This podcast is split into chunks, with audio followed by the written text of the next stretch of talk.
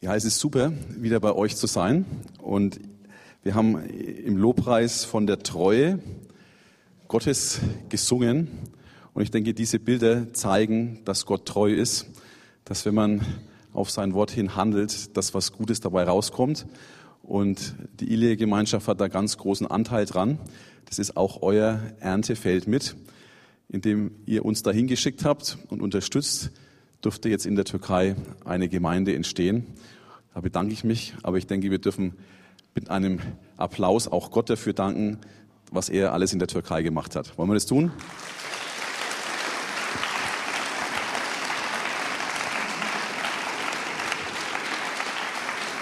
Amen. Ich möchte mal bitten, dass diejenigen vom alten Ausländerhauskreis aufstehen. Ja, da waren doch noch ein paar. Der Gerhard ist draußen. Wir hatten gestern nämlich eine Reunion ähm, äh, von denen, die damals äh, vor 17 Jahren in Erlangen unter Asylbewerbern begonnen haben zu arbeiten. Und ich freue mich sehr, dass ihr heute mit uns hier auch zusammen seid. Ja, seit sechs Wochen, wie der Peter schon gesagt hat, sind wir auf einer Rundreise durch Gemeinden in Deutschland. Das ist nicht nur immer alles lustig, ähm, vor allem nicht, wenn man mit den Kindern das macht. Ähm, aber es ist auch nötig, ähm, weil wir ja von Spenden leben und auch noch ähm, von den Darlehen, die wir aufgenommen haben, um dieses Gemeindehaus zu kaufen, einiges abbezahlen müssen. Der aktuelle Stand liegt bei noch äh, verbleibenden 80.000 Euro, die wir finden müssen. Und da muss man natürlich was tun. Da kann man nicht nur warten, dass das Geld kommt, muss man sich auch ein bisschen aufmachen. Ich muss meine Kinder loben, wie die das alles mitgemacht haben.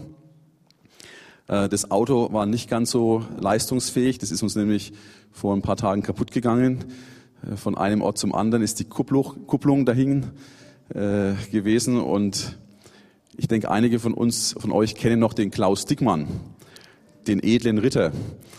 Der hat uns dann äh, von Karlsruhe nach Erlangen gefahren, so dass wir dann noch wohlbehalten hier angekommen sind. Und er grüßt euch alle ganz herzlich. Auf dieser Reise, äh, die uns durch viele Orte gebracht hat und Gemeinden, haben wir viele gestandene Christen erlebt. Leute, die im Leben stehen, die ihren Mann stehen oder ihre Frau stehen, die, also wo ihr Leben einfach funktioniert. Und da habe ich mir gedacht, Mann, ein paar von denen würde ich mir auch in unserer Gemeinde wünschen, weil es, äh, wir haben immer so die Katastrophen, dass äh, jemand schwanger wird, ganz aus Versehen, oder dass keine Arbeit da ist. Ähm, alles dreht sich um, um Finanzen, ums Überleben zum Teil. Und es gibt viele äh, so Katastrophen, die immer wieder äh, als Herausforderungen vor uns stehen. Und wir würden uns ein paar Leute wünschen, die so richtig äh, ein langes, gutes, gefestigtes Leben in Jesus haben. Aber ich habe auch erlebt in den Gemeinden, dass eine gewisse Müdigkeit da ist, wenn es darum geht, wie bringen wir denn das Evangelium heutzutage an den Mann? Und auch eine gewisse, gewissen Frust dass viele sich schon gar nicht mehr bewegen lassen, äh, auf andere zuzugehen, weil sie schlechte Erfahrungen gemacht haben. Und es ist auch gar nicht so leicht, ähm, wenn man so durch Deutschland fährt und den Kontrast Türkei, Deutschland immer vor Augen hat, in so einer selbstzufriedenen und satten Gesellschaft mit der Message vom Kreuz zu punkten. Und es ist schon erstaunlich, was Menschen alles ohne Gott schaffen können. Unsere Reise hat uns auch nach Wolfsburg gebracht und da äh, gibt's von VW die Autostadt, also so ein richtiger Tempel von Technologie und so was Menschen alles machen können. Made in Germany, gute deutsche Qualitätsarbeit, die immer noch auf der ganzen Welt äh, gern gesehen ist. Und ähm, ja, was soll man da sagen, diesen Menschen? Ich habe an Paulus gedacht, wie er äh, gerade so nach Ephesus gelatscht ist und dann äh, in eine Stadt kommt, die in der Antike zu der damaligen Zeit das äh, wirtschaftlich blühendste Zentrum war. Also er ist von Lehmwegen dann auch plötzlich auf Marmorwege umgestiegen, äh, hat die Lehmhütten in den sonstigen Gebieten hinter sich gelassen und plötzlich stehen da Häuser, mehrstöckig zum Teil, aus Stein, alle mit Marmor verkleidet. Und wer in Ephesus war, war, der weiß, dass es damals schon beheizbare, also von unten beheizbare Klos gab. Also der Fortschritt war da auch schon eingekehrt. Die haben da heiße Luft in Rohre durchgepumpt, so dass sich dann, wenn sich die feinen Herren aufs Klo gesetzt haben, dass es dann auch schon warm war. Also wer dann, also auch ein ziemlich großer Kontrast. Und äh, das römische Friedensreich, alles läuft bestens, Tempel überall. Und dann kommt der Paulus und predigt von diesem gekreuzigten Juden aus dem dreckigen Palästina. Ich denke mir auch, dass diese Botschaft äh, vom Kreuz damals bei vielen nicht besonders gut angekommen ist. Zumindest es nicht den gewünschten Erfolg hatte, weil die gesagt haben, jetzt schau mal, äh, Paulus, was wir hier alles haben, was wir hier schon erreicht haben. Schau mal unsere Götter an, da ist Power da. Ähm, was brauchen wir deinen Jesus? Und ich denke, dass ähm, das, was dann doch Menschen beeindruckt hat, weil wir wissen, er war erfolgreich, war, dass Menschen in ihm etwas gesehen haben, was sie nirgendwo anders gesehen haben. Er war ein Mensch, der auf Gott vertraut hat, der sich ziemlich weit aus dem, Fenster gelehnt hat, der alles auf eine Karte gesetzt hat mit Gott.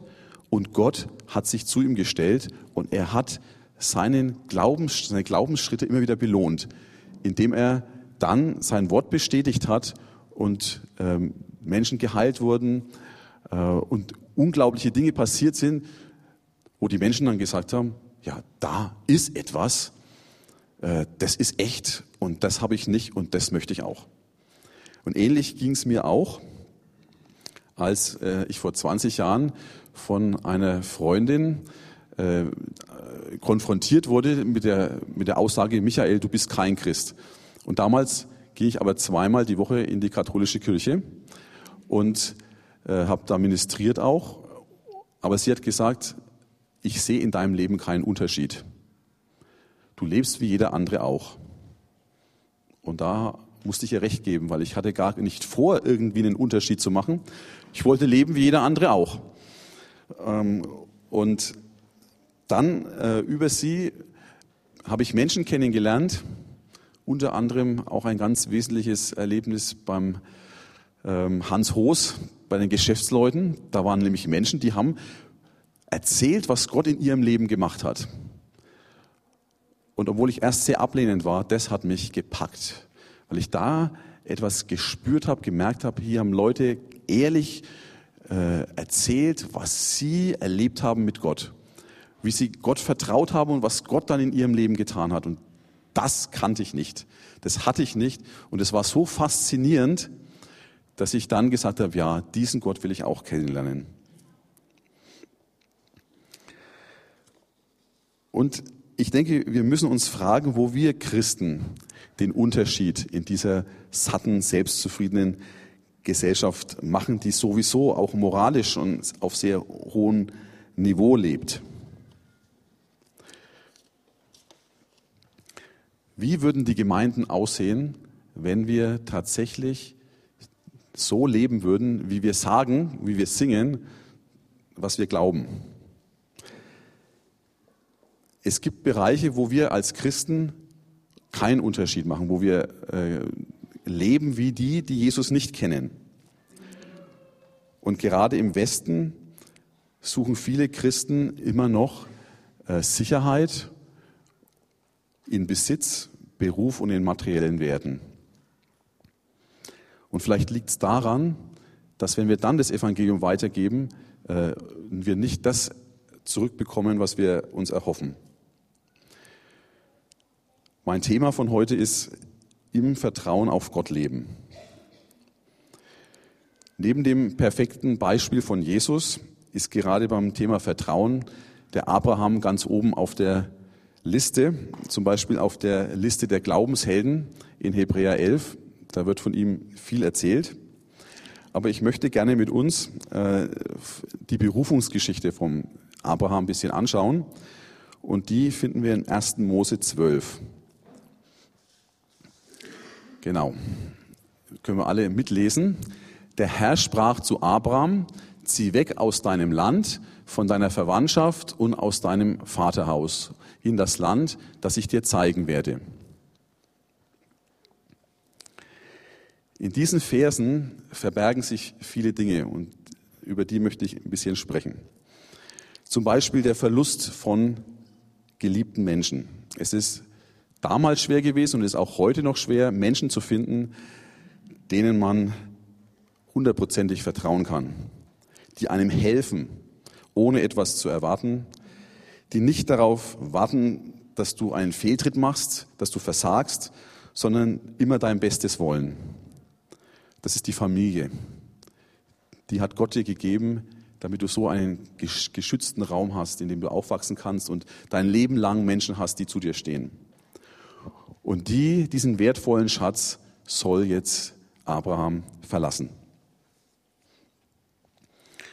Dann ist da auch noch drin das Verletzen von geliebten Menschen. Ist ja nicht so einfach, zu seinem Vater zu sagen, tschüss, ich gehe. Und ich hab, wir haben das selbst erlebt. Äh, meine Eltern sind da und auch Heikes Mutter ist da. Äh, es kam der Punkt, an dem wir unseren Eltern sagen mussten, und damals dachten wir noch, wir gehen nicht in die Türkei, sondern in den Nordirak. Äh, also wir gehen jetzt erstmal nach Braunschweig, wir verlassen euch Gott führt uns dahin und dann äh, in den Nordirak. Als ich das und ich musste, ich, also ich habe mich lange drum gedrückt, das überhaupt zu sagen. Und als ich es dann so in letzter Sekunde noch gesagt habe, äh, ist dann mein Vater aufgestanden, ohne Worte und ist verschwunden und war an dem Tag nicht mehr zu sehen. Als ich dann äh, am nächsten Tag wieder nach Hause kam, habe ich meine Mutter gesehen, kreidebleich hat gesagt, Micha, was hast du uns nur angetan? Ich hab, wir haben die ganze Nacht nicht geschlafen, wir haben nur geweint. Und als ich da meinen Vater gesehen habe, äh, nach das erste Mal wieder, äh, kam das Thema natürlich wieder auf. Und ich habe gesagt, Papa, ich mache doch nichts Schlimmes. Ich, ich hab dich doch lieb. Und dann sagt er zu mir, wenn du mich lieb haben würdest, dann würdest du mir das nicht antun. Und ich kann euch sagen, äh, nichts ist mir so schwer gefallen an dem Schritt, auch dann in ein anderes Land zu gehen. Nicht die Gefahren, die da vielleicht äh, auf uns zukommen und die Ungewissheit, sondern meinen Vater, meine Eltern äh, in dem Punkt äh, so, so einen Schmerz zuzufügen. Und ich denke, das hat äh, auch der Abraham erleben müssen. Dann ist da auch noch der Verlust von Identität, Macht und Sicherheit, die die Menschen gerade in dieser Zeit in der Familie gefunden haben. Im Osten ist das Individuum äh, zählt nicht, da zählt die Familie. Da zählt nicht deine Leistung, sondern da zählt die Ehre deiner Familie. Du identifizierst dich über deine Familie, lebst für die Ehre und für den Ruf deiner Familie. Äh, auch die Kurden, die jetzt ja in dem Gebiet leben, von dem äh, Abraham ausgezogen ist, aus Haran, die haben alle mindestens sechs Kinder. Also sechs Kinder ist eine kleine Familie. Äh, meistens acht, neun, zehn bis zwölf. Äh, einfach, weil es in damals bei Abrahams Zeiten, aber auch noch heute in der Türkei, in dieser Region, da ist es wichtig, dass du eine große Familie hast, dass du auf den Tisch hauen kannst und sagst, mein Wort zählt. Das ist deine Lebensversicherung. Das ist, ähm, das macht dich, macht oder macht dein Wort und äh, gibt dem die nötige Wucht. Die wissen nämlich ganz genau, wenn ich jetzt diese Familie, wenn ich da irgendwas mache, was nicht so gut ist, dann habe ich es nicht nur mit einer kleinen Familie, äh, Vater, Mutter, Kind zu tun, sondern da habe ich es mit einem Clan zu tun, der äh, mir dann das Leben schwer macht. Wir haben auch einen in unserer Gemeinde, der musste wegen solchen Clan-Problemen von seinem Ort, nämlich aus, äh, aus Haran, kann man sagen, aus der Nachbarschaft von Haran nach Jalova flüchten, weil er nicht mehr dort bleiben konnte, aus Angst vor den Verfolgungen dieses anderen Clans, weil sein Clan war kleiner. Also was ich sagen will, ist, dass äh, Familie und das Vaterhaus verlassen in dem Fall äh, eine ganz große Unsicherheit war für den Abraham. Er war plötzlich auf sich gestellt, ganz allein, hatte niemand mehr, der für ihn eingetreten ist. Wir haben auch sowas jetzt erlebt in der Türkei. Äh, wir haben ja auch niemanden, der für uns eintritt. Und deswegen erlauben sich die Leute viele Frechheiten schmeißen Steine auf unser Haus, weil sie wissen, passiert uns ja nichts. Der hat ja eh niemanden, der für ihn streitet. Oder schreiben schlechte Artikel über uns. Ähm, zum Beispiel den einen, äh, den sie in meinem Namen geschrieben haben. Eine E-Mail ging dann rum an Parteiführer und Zeitungsschreiber, wo ich angeblich einlade, äh, alle Homosexuellen in unsere Gemeinde zu kommen. Ich wäre der erste homosexuelle Pfarrer in der Türkei und äh, wir hätten eine wunderbare warme Atmosphäre in unserer Gemeinde und wir könnten das beides gut verbinden. Stand meine Haustelefonnummer da, meine E-Mail, alles war da und daraufhin gab es dann auch Artikel in der Zeitung, was denn wir für äh, schlimme Personen wären. Das können die sich erlauben, weil niemand denen da mal die Meinung sagt. Und dann sagt Gott noch, zieh in das Land, das ich dir zeigen werde. Wir sind jetzt viel herumgefahren und haben Gott sei Dank immer ein Navi gehabt. Da mussten wir nur die Adresse eingeben und das hat uns immer an den richtigen Ort geführt. Dumm ist nur, wenn du keine Adresse hast, die du eingeben kannst. Dann nützt dir auch dein Navi nichts und so ähnlich ging es dem Abraham auch. Er wusste nicht, wohin die Reise geht. Und das kann man eigentlich zusammenfassen. Äh, was Gott da von ihm fordert, Unsicherheit hoch zwei.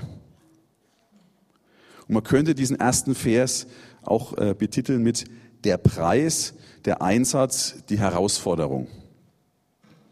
Warum? Gott wollte, dass Abraham lernt, ihm zu vertrauen. Deswegen. Und es ist ganz wichtig, man hat nicht einfach Gott, man hat nicht einfach Vertrauen zu Gott, sondern wie in jeder anderen Beziehung auch, Vertrauen wächst durch gute Erfahrungen. Vertrauen zu Gott ist auf Wachstum ausgelegt. Es soll wachsen zu unserem Vorteil und zu Gottes Ehre. Und das ist eine Reise. Und wie jede Reise äh, beginnt eine Reise mit dem ersten Schritt. Und diese Reise, Gott zu vertrauen, äh, beginnt mit unserem ersten Glaubensschritt. Und ich denke, die Botschaft dieses ersten Verses ist, Gott möchte, dass wir unsere Identität, unsere Stärke und unsere Sicherheit in ihm finden. Schauen wir uns den zweiten Vers an. Ich werde dich zu einem großen Volk machen, dich segnen und deinen Namen groß machen. Ein Segen sollst du sein. Ich will segnen, die dich segnen Wer dich verwünscht, den will ich verfluchen. Durch dich sollen alle Geschlechter der Erde Segen erlangen. Ich will dich zu einem großen Volk machen. Das ist so Gottes Anteil, was er in die Sache reinlegt. Erst im ersten Vers, was ist unser Anteil? Jetzt im zweiten Vers, was macht Gott? Er will uns zu einem großen Volk machen. Ist denn das überhaupt etwas, was uns interessiert? ein großes Volk. Heutzutage sind große Familien teuer. Viele Kinder kosten viel, sind aufwendig, viele Sorgen. Ich denke, dass es darum nicht geht, sondern ähm, wenn man bedenkt, dass dein Leben, dein ähm, Einsatz, den du bringst, äh, andere Menschen zum Segen wird, dass sie zu Jesus kommen, dass sie wieder andere zu Jesus führen, dass sozusagen dein Leben oder aus deinem Leben eine große geistliche Nachkommenschaft entspringt. Das ist doch etwas, ähm, was wir uns leisten können und was auch echt toll ist. Also das finde ich gut. Und dann sagt Gott, ich will dich segnen. Und damit sagt er, ich will dir geben, was du brauchst. Ich bin deine Sicherheit. Ich bin deine Versorgung. Ich kümmere mich um deine Gesundheit. Nicht, damit du dick und fett wirst, sondern alles will ich dir geben, was du brauchst, um diesen Auftrag, den ich dir gegeben habe, erfolgreich auszuführen. Und da kommt mir auch Lukas 9 in den Sinn, wo Jesus die zwölf aussendet und sagt, ihr predigt das Reich Gottes und ihr heilt die Kranken, ihr treibt die Dämonen aus. Und dann sagt er im dritten Vers, nehmt nichts mit auf den Weg, keinen Wanderstab und keine Vorratssache, kein Brot, kein Geld und kein zweites Hemd. Und da, da kommt es wieder, dass Gott sagt, ich sende euch und ich gebe euch Vollmacht, ich gebe euch alles, was ihr braucht. Aber sorgt ihr euch nicht um, was sollen wir essen, was sollen wir trinken, was sollen wir anziehen. Glaubt mir, dass ich dafür Sorge trage. Und sie haben es gemacht, die Jünger, und sie haben erlebt, wie sie äh, das Reich Gottes verkündigt haben und die Kranken geheilt haben und wie Gott sich zu ihnen gestellt hat, zu, zu ihnen stellte. Ich denke, das ist, da liegt ein großer Schlüssel in diesem Vertrauen und sich von Gott abhängig machen und der Vollmacht, die wir, die wir dann bekommen. Und dann bietet Gott noch an, ich will deinen Namen groß machen. In, in, der türkischen Übersetzung heißt es so viel wie ich will dich berühmt machen. Und da hat dann ein junger türkischer Bruder mich gefragt, ah, berühmt werden, ist das nicht eigentlich etwas, was wir, oder Berühmtheit, wonach wir nicht streben sollen als Christen? Äh, und da, natürlich, äh, es gibt ja verschiedene Arten von Berühmtheiten. Als ich noch jung war und Jesus nicht kannte, habe ich immer davon geträumt, äh, mit meinen Liedern, die ich so komponiert habe, mal in die Hitparaden zu kommen und dass mich dann die ganze Welt kennt und alle mich toll finden, ähm, vor allem die Frauen. Und oder äh, weil ich ja Handballspieler auch war, habe ich immer davon geträumt, manchmal so in Tagesträumen, Weltmeisterschaftsendspiel, letzte Minute, ich bekomme den Ball und werf das entscheidende Tor zum äh, Sieg der, der deutschen Nationalmannschaft. Also diese Berühmtheit, von der spricht Gott tatsächlich nicht. Ähm, aber äh, ein Vorbild zu werden, äh, jemand zu sein, der bekannt ist, äh, in dem guten Sinn. Und ich denke, das ist tatsächlich Abraham geworden. Allein, dass wir heute wieder über ihn sprechen, ist ein Zeichen, dass, dass es geklappt hat. Äh, und nicht nur wir Christen, sondern auch die Juden und die Moslems ehren und achten äh, Abraham als den Vater des Glaubens.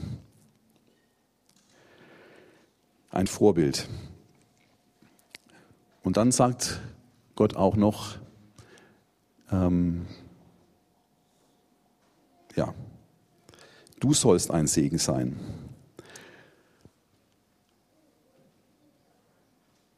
Ein Segen sollst du sein.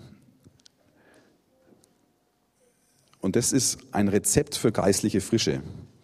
Nur wenn wir auch wieder äh, die anderen im Blick haben, wenn wir das geben, was wir bekommen haben, dann gibt es frisches Wasser nach. Also das ist Gottes Anteil. Und dann im nächsten Vers sagt er, ich will segnen, die dich segnen. Wer dich verwünscht, den will ich verfluchen. Durch dich sollen alle Geschlechter der Erde Segen erlangen. Das ist die Verheißung. Und Gott sagt, wir werden eins sein. Ich mache mich nicht eins mit dir, sondern ich mache dich eins mit mir. Du wirst in mein Bild verwandelt werden. Hier klingt auch Freundschaft an. Wir kennen ja auch diesen Satz, deine Freunde sind meine Freunde und deine Feinde sind meine Feinde. Ich denke, so ähnlich hört sich das ja auch da an. Äh, Gott sagt, du bist mein Freund, ich vertraue dir. Gott vertraut einem Menschen. Was für ein, für eine, ja, was Wunderbares, wenn Gott zu uns sagt, ich vertraue dir. Deine Freunde sind auch meine Freunde. Und dann mit dem Satz, durch dich sollen alle Geschlechter der Erde Segen erlangen. Da ist die Verheißung auf den Retter, den Retter Jesus, der die ganze Welt mit Gott versöhnen wird. Und was das Tolle ist, Gott macht es an einem Menschen fest. er ehrt nicht nur Abraham, er ehrt auch uns so stark, dass er sagt, meine Ziele, die mache ich mit euch fest, die mache ich mit dir fest. Ich vertraue dir. Du kannst es machen. Hier sehen wir eine Verbindung zwischen Göttlichen und Menschlichen, zwischen Heiligen und Gefallenem, wo vorher eine absolute Trennung war, die Gott besiegelt hat, indem er das Paradies verschlossen hat mit den Engeln. Hier klingt an, ich will mich wieder eins machen mit euch. Versöhnung, die Hochzeit des Lammes und der Braut. Ich finde, es ist schon was ganz, ganz Tiefes und Fantastisches, wie dieser Gott, dieser heilige Gott, Menschen zu Freunden haben will, ihnen vertraut und mit ihnen seine Pläne ausführen will.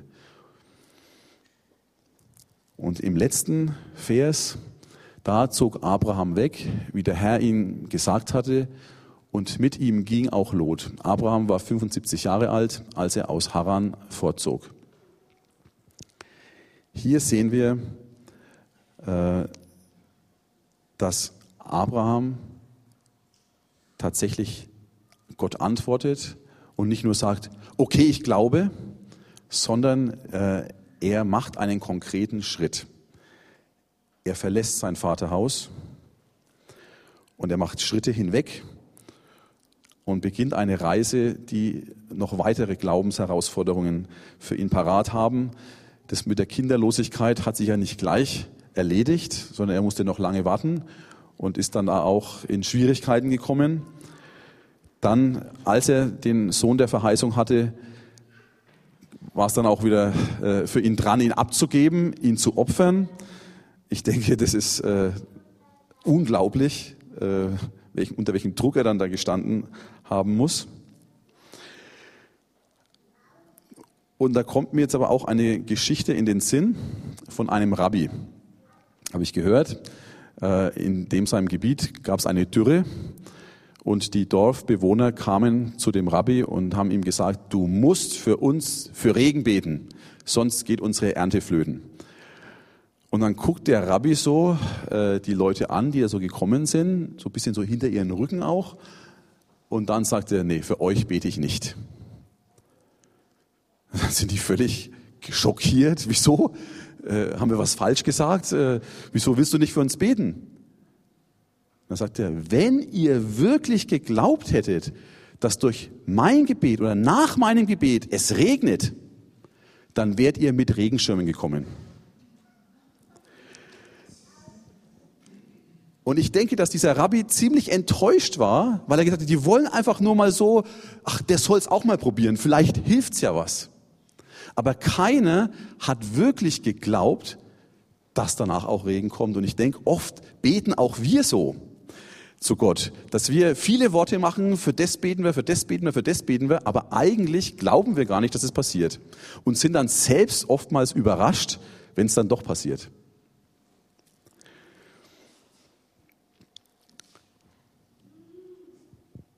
Also dieser vierte Vers äh, zeigt deutlich, ganz bildlich, Abraham beginnt eine Reise mit Gott. Er lässt sich auf diesen Gott ein, der ihm am Anfang noch fern und unbekannt ist, aber auf dieser Reise wird Gott für ihn zu einem vertrauten Freund. Und er findet äh, eine neue Identität und Stärke und Sicherheit nicht mehr in, in einer großen Herde und einer großen Verwandtschaft, sondern in dem lebendigen Gott. Und wir lesen am Ende von Abrahams Geschichte. Abraham starb lebenssatt, äh, sagt die Lutherbibel lebenssatt. Also der hat alles gehabt in seinem Leben, was er sich erträumt hatte. Der hat alles gesehen äh, und war satt und war zufrieden. Auf Deutsch, er hat nichts bereut. Und das ist, denke ich, auch äh, das, was uns Mut machen soll. Wenn wir uns auf Gott einlassen, wir werden es nicht bereuen. Dann gibt es noch einen anderen Vers äh, im 1. Mose 15, Vers 6. Da heißt, Abraham glaubte dem Herrn und das rechnete er ihm zur Gerechtigkeit. Gerechtigkeit ist ein ganz großes Thema, vor allem äh, später dann bei Mose. gerechtig oder gerecht vor Gott zu sein, ging ja damals äh, zur Zeit Mose und in, als das Gesetz dann da war, nur durch die Erfüllung von vielen Gesetzen. Also du musstest die Gesetze erfüllen, um vor Gott gerecht zu sein. Und zu Abraham sagt er einfach, vertrau mir und du bist gerecht. Die Sache ist erledigt. Keine Vorschriften. Und wenn wir das Leben von Abraham anschauen, ähm, war ja nicht auch immer alles so in Ordnung, obwohl er so ein Glaubensheld ist. In Hebräer 11 werden nur seine guten Taten erwähnt und das, das sehen wir auch, wie Gott ist. Er hat uns ein paar Sachen vergessen, die wir nicht so schnell vergessen. Zum Beispiel hat er ja auch gezweifelt, ob noch das Kind kommt von seiner Frau Sarah und hat dann mit der Magd geschlafen. Also wir als Christen würden das nicht als gut äh, befinden. Und dann, als er auch gezogen ist ins, ins fremde Land, dann äh, hat er auch Angst gekriegt, dass er wegen seiner hübschen Frau vielleicht Probleme kriegt und hat dann gesagt, nicht meine Frau, meine Schwester könnte haben, so ungefähr. Und hat er zweimal tatsächlich seine Frau äh, abgegeben an Einmal den Pharao und dann noch einen anderen, an den Philisterherrscher, Philisterkönig. Und nur weil Gott seine Hand drüber gehalten hat, äh, ist sie nicht berührt worden. Aber das hätte auch schlecht ausgehen können. Aber wir sehen, dass Gott nicht Perfektion von uns erwartet. Wir hätten vielleicht Hebräer 11 nicht so geschrieben. Wir hätten vielleicht auch noch ein paar andere Dinge erwähnt, aber Gott schaut auf dieses Vertrauen von Abraham und sagt, Mann, der Kerl hat sich getraut, er hat mir vertraut, er ist gegangen. Ja, da waren ein paar kleine Problemchen, aber die lasse ich beiseite. Ich sehe sein Herz, ich sehe seine, sein Vertrauen zu mir. Und auch wenn es mal klein wird und wenn es vielleicht mal ganz schwindet, aber er hat mir vertraut und da hält Gott dran fest. Und so schaut er auch auf uns. Es gibt Stimmen, die uns lähmen wollen, die sagen, du schaffst es nicht, du kannst es nicht. Um für Gott einen Unterschied zu machen, da musst du erstmal ganz heilig werden, da musst du erstmal die ganzen Gesetze erfüllen, da musst du erstmal ein ganz anderes Leben führen. Oder da musst du erstmal älter werden. Oder ich bin schon zu alt. Gott wird mich jetzt nicht mehr gebrauchen. Ich habe mein Leben gelebt. Und das sind Lügen. Gott möchte uns heute Morgen ermutigen, dass wir uns wieder neu auf ihn vertrauen. Da, wo du stehst, er ist barmherzig.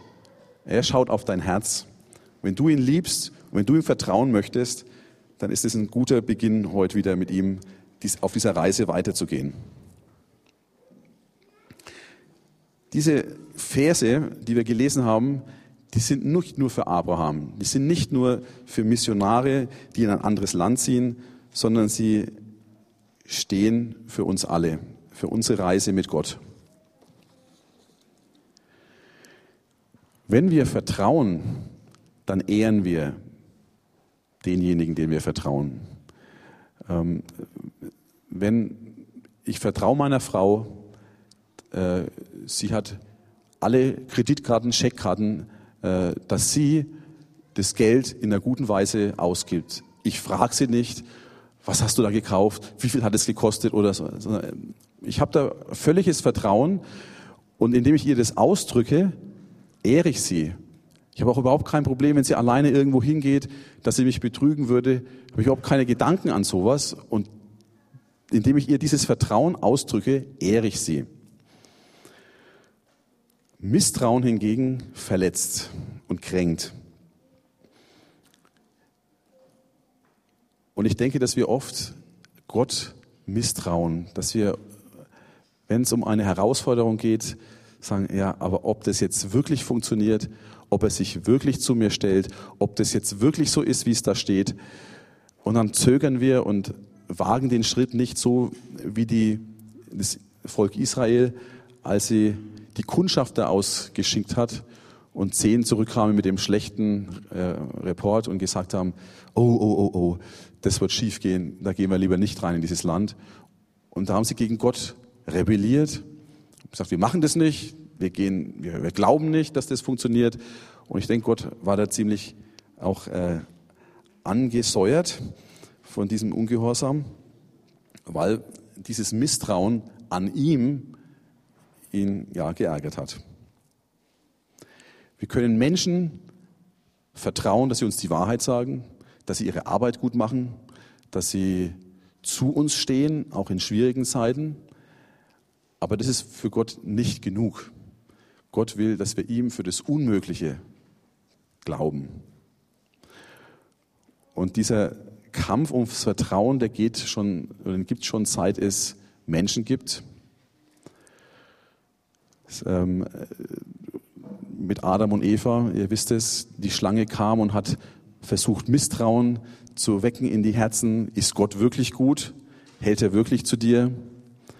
Und dann ähm, wissen wir aus dem Buch Hiob, dass der Teufel vor den Thron Gottes geht und äh, lästert, sagt, ja, schau mal, die Krone der Schöpfung, was ist aus der geworden? Keiner vertraut dir, alle sind von dir abgefallen. Und Gott sagt, nein, da habe ich jemanden, der mir vertraut.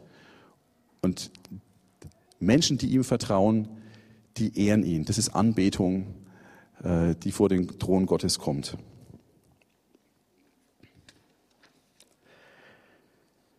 Wichtig ist, dass alles mit einem Reden Gottes beginnen muss.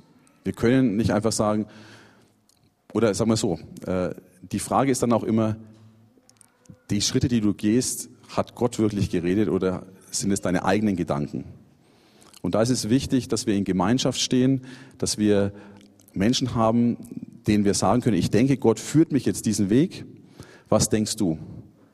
Dazu hat uns Gemeinde gegeben, Leiter, die uns kennen, die es gut mit uns meinen und die uns sagen, ich glaube ja, das passt, das hört sich nach Gottes Reden an oder ich denke, da wartest du mal lieber, wart mal ab, ähm, vielleicht redest du dir dann nur was ein.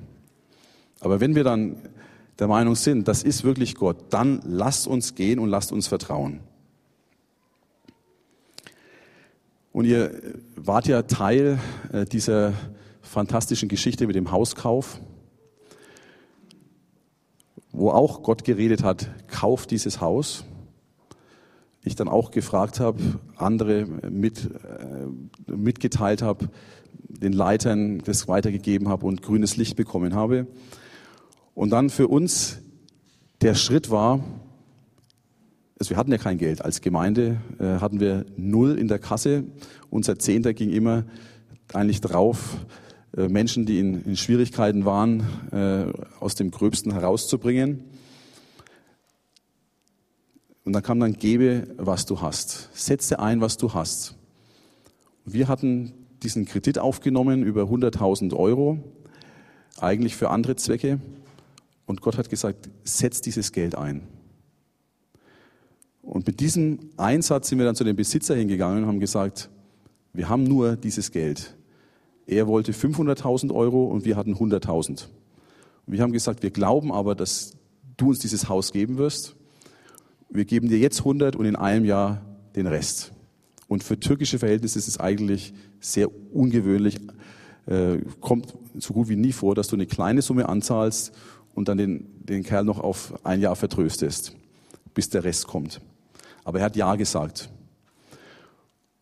Und er hat aber gesagt, wenn ihr in einem Jahr nicht bezahlt, dann verliert ihr die Anzahlung und das Haus. Und das war natürlich, äh, stand in keinem Verhältnis. Aber ich habe mir gedacht, wenn ich jetzt sage, nee, da lasse ich mich nicht drauf ein, das ist doch Betrug, äh, ich lasse mich doch nicht so über den Tisch ziehen, dann sage ich eigentlich ihm, ich glaube eigentlich selbst nicht dran, dass ich das Geld kriege in einem Jahr. Und ich sage auch zu Gott, eigentlich glaube ich auch nicht dran, dass du es gibst.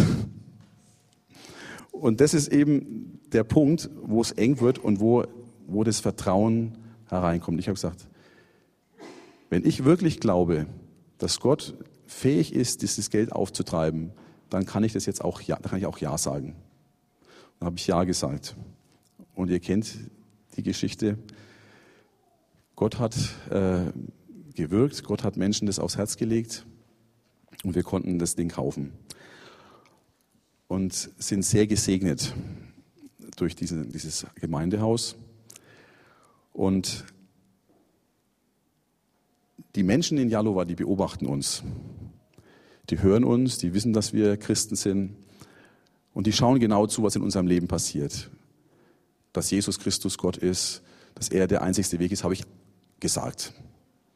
Aber jetzt gucken die auf mein Leben. Ja, und wie leben die und was passiert da? Und dieser Hauskauf ist nur ein Beispiel, aber es ist ein Beispiel, das laut spricht in diese Gesellschaft hinein. Jetzt sehen Sie nämlich, dass diese kleine Gemeinde aus Arbeitslosen, älteren Frauen, äh, Studenten, die nichts haben, wie konnten die jetzt so ein Haus bekommen? Und ich möchte schließen mit dem äh, Vers aus 1. Johannes 5, 4 und 5. Denn alles, was von Gott stammt, besiegt die Welt. Und das ist der Sieg, der die Welt besiegt hat, unser Glaube. Wer sonst besiegt die Welt, außer dem, der glaubt, dass Jesus der Sohn Gottes ist? Ich glaube, dass der Sieg Gottes, das, was Jesus getan hat, und ein Mensch, der dem glaubt und sich, also der, einen, der im Glauben lebt und jedes Mal diesen, äh, diesen Sieg für sich proklamiert, auf diesem Sieg steht, so eine starke Macht ist, wie es keine andere gibt auf dieser Welt. Gottes Sieg und ein Mensch, der ihm glaubt. Diese Kombination ist stärker wie eine Atombombe. Und die besiegt die Welt die besiegt auch den Unglauben, nicht bei jedem, aber das ist äh, das, was wir brauchen, das, was ich uns allen wünsche. Dazu muss man sagen, selbst für jemanden, der schon viele Glaubensschritte gemacht hat, ist es jedes Mal wieder ein neuer Kampf, eine neue Herausforderung und es ist nicht einfach und es ist jedes Mal kommt man wieder an die Grenze. Kann ich da mitgehen? Glaube ich das Gott? Aber ohne dieses Vertrauen können wir eigentlich gar keine wahre Nachfolge leben. Alles das, was Jesus in der Bergpredigt anspricht, vergib, räch dich nicht selber, halt deine Wange hin, liebe die, die dir Böses wollen. Das können wir doch nur machen, wenn wir auf Gott vertrauen, dass er für uns streitet und dass er unsere Sache führt und dass wir es nicht bereuen wenn wir das so tun. Amen. Dann möchte ich gerne noch mit uns beten.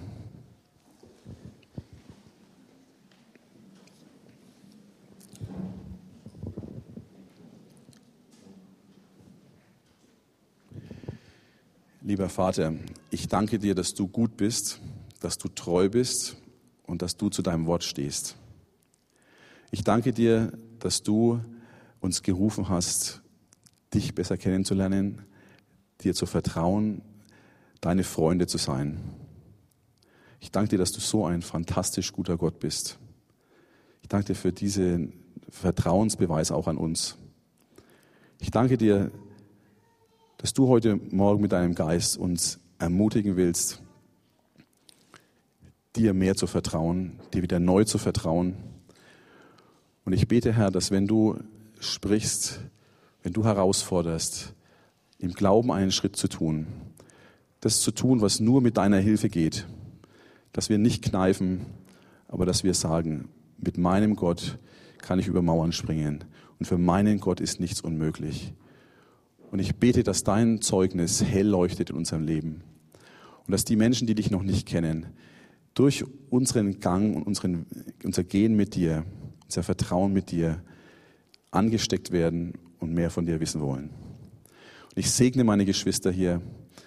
Ich danke dir für sie. Ich danke dir, dass sie mit uns gegangen sind, dieses Glaubensabenteuer mit dem Gemeindehaus gegangen sind. Ich danke dir und ich bete um deinen Segen, um deine Ausrüstung für jeden Einzelnen. In Jesu Namen. Amen.